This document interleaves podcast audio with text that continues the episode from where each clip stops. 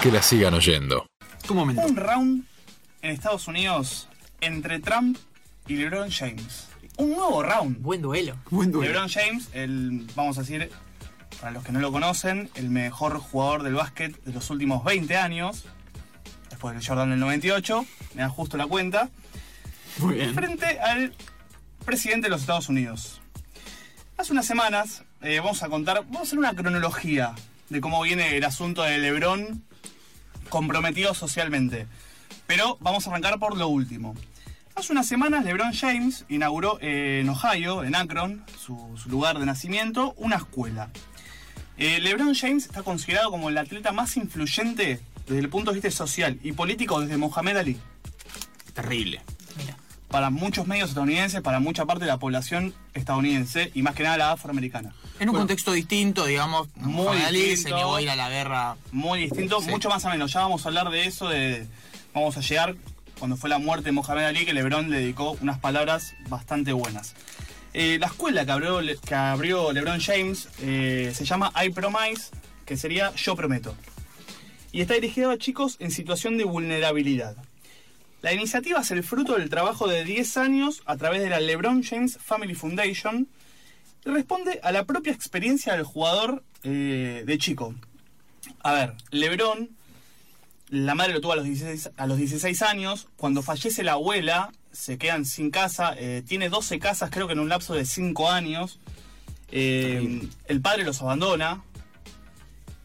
Una situación muy inestable. Entonces, eh, dice que a él lo coge un entrenador de fútbol americano, le muestra el básquet y, y le muestra este camino.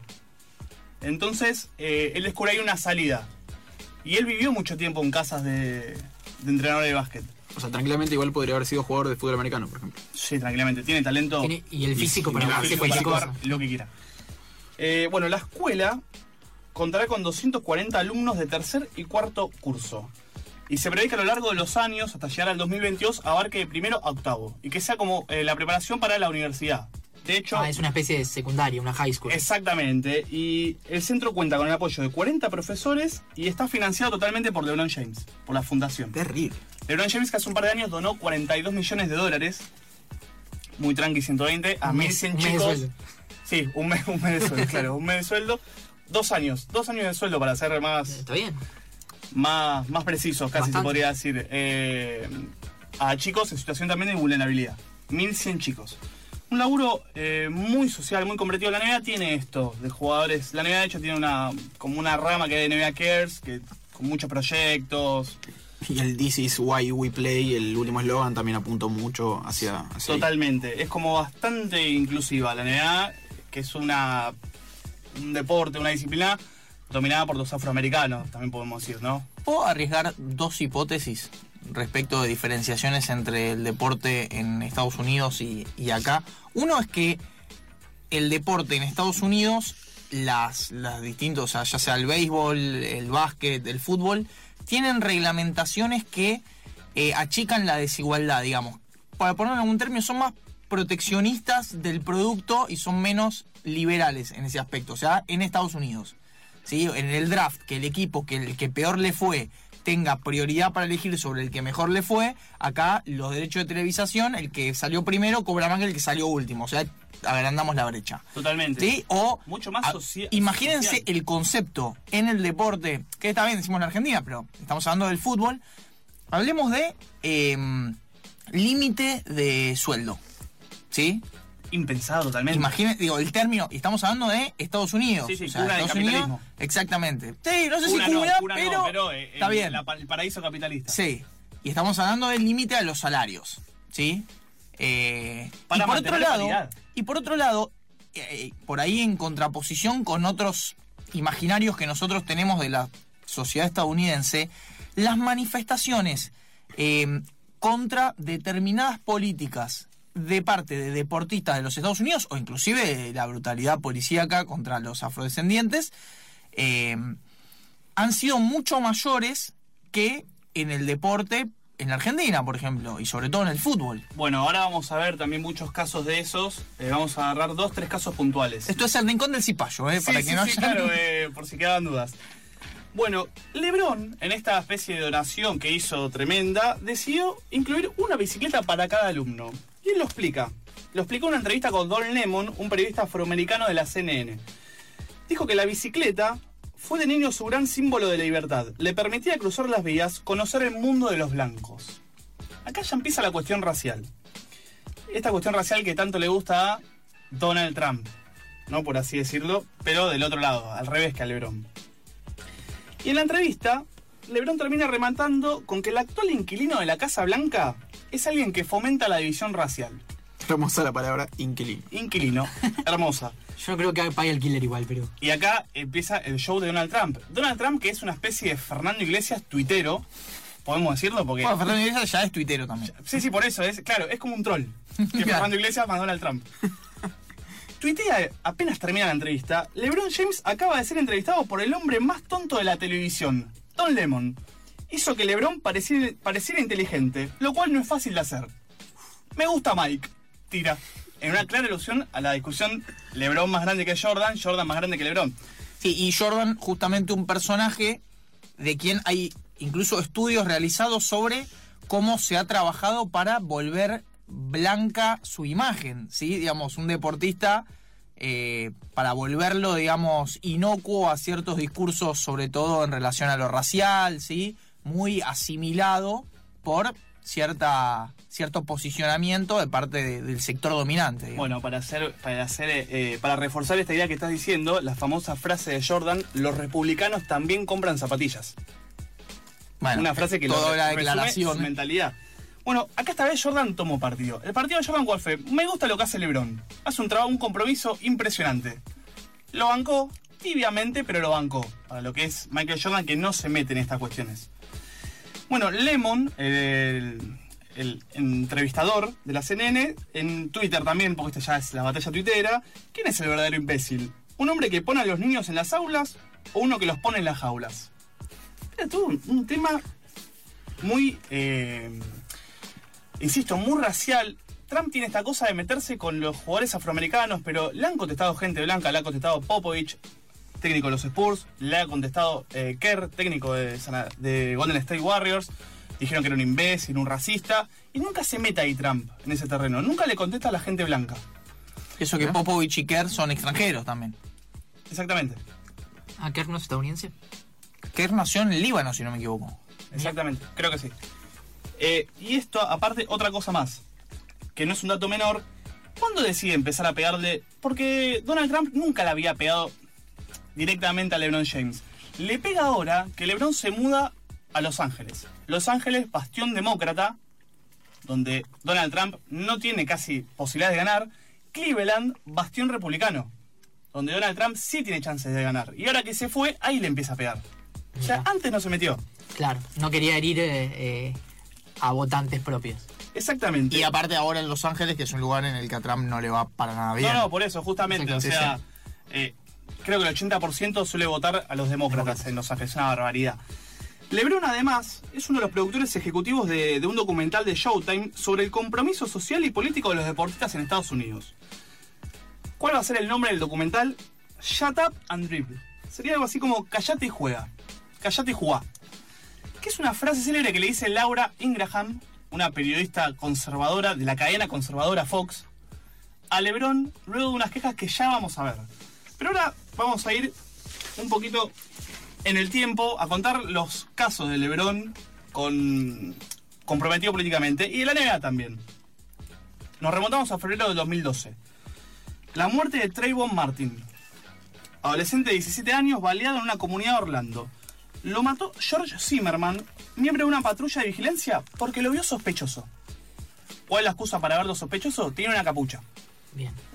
Tenía una capucha puesta, lo hizo sospechoso, le disparó, lo mata. Alega defensa propia, Zimmerman no lo declaran culpable.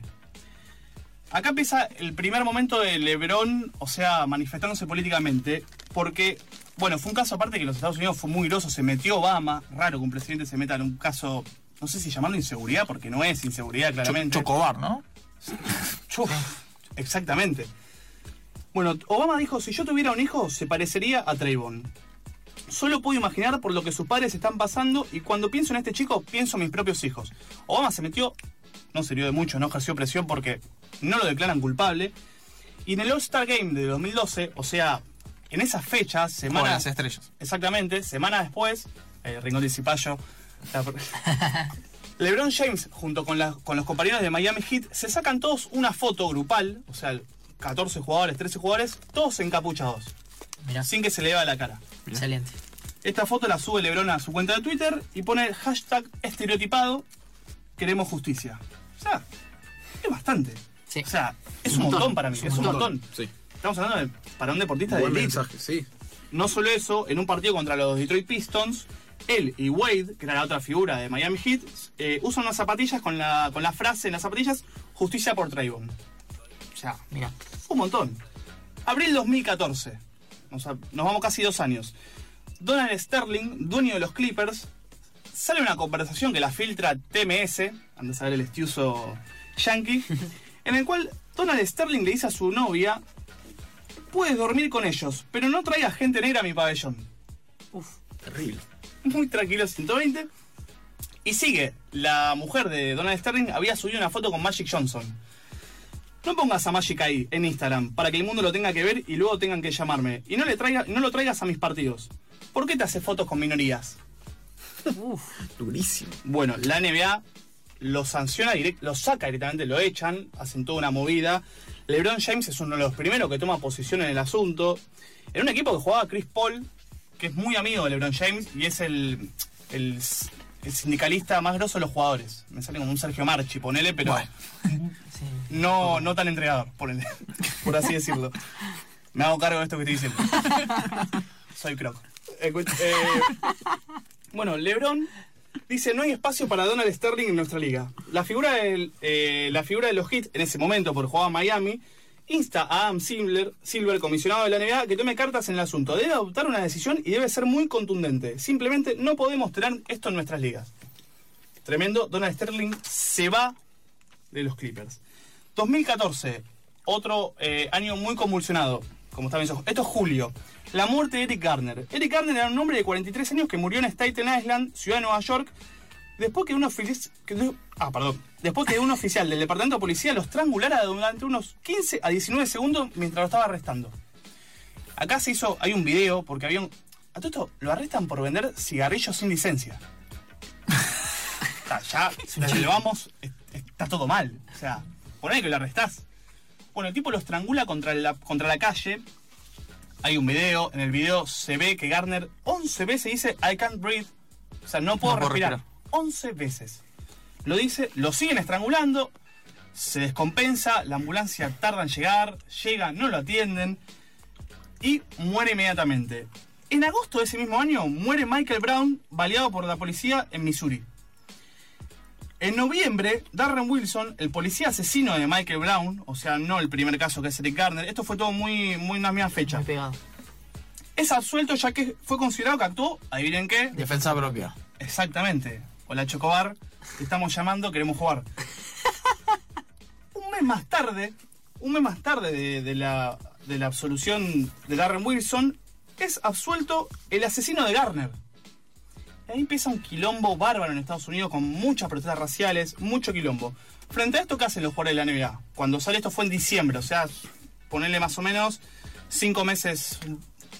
Para, yo sé lo que hicieron. Fueron al programa de Fantino y apoyaron a Macri. No, No, no, No, o a Trump, que Claro. estaba candidato. No, todos los jugadores salen a los precalentamientos con una remera con el lema I can't breathe. No puedo respirar. Todos los jugadores de, la NBA. No, todos los jugadores no, discúlpame. la ok. mayoría de jugadores. Esto lo arranca Der- Derrick Rose, que en ese momento era la figura de los Chicago Bulls. Lo siguen otros jugadores y termina con LeBron James en Brooklyn, el lugar casi donde habían matado a Eric Garner, usando las remeras. Ese día había una manifestación afuera del estadio donde la gente gritaba, tengo las manos arriba, no disparen, las vidas de los negros importan. Después cuentan que la, la multitud, un vocero les cuenta a toda la gente que estaba ahí afuera del estadio lo que estaba pasando y tipo estallan júbilo total eh, de festejo de no podían creer que los jugadores ahí en el epicentro de lo que había pasado estaban usando estas remeras.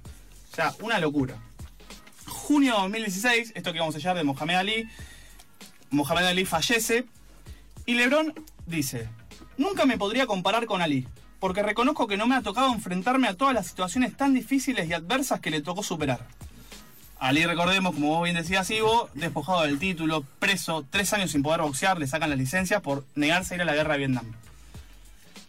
Y acá llega el momento eh, donde más empieza la batalla LeBron Juárez NBA.